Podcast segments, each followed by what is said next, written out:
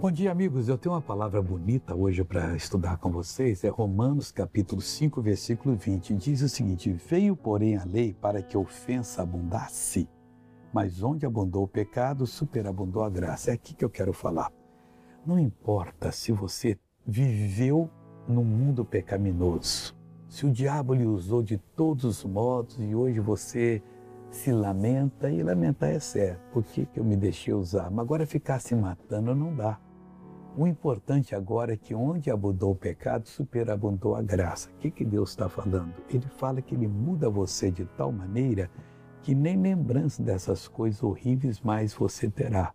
Esse remorso, essa tristeza. E você tem que ter cuidado, porque o diabo é acusador dos filhos de Deus. Se você se converteu, aceitou Jesus, confessou o seu pecado, você está perdoado. Ainda que na sua infância você tenha sido uma pessoa errada Diga a Deus obrigado, eu sou nova criatura, não vou aceitar isso, que a graça abundou para você em nome de Jesus. Vamos orar para Deus operar em você, Pai. Eu oro por essa pessoa agora, eu abençoo essa pessoa, eu repreendo todo o mal da vida dela e digo: mal saia em nome de Jesus. E você diz: Amém. Olha, tenha um bom dia, Deus abençoe, em nome do Senhor.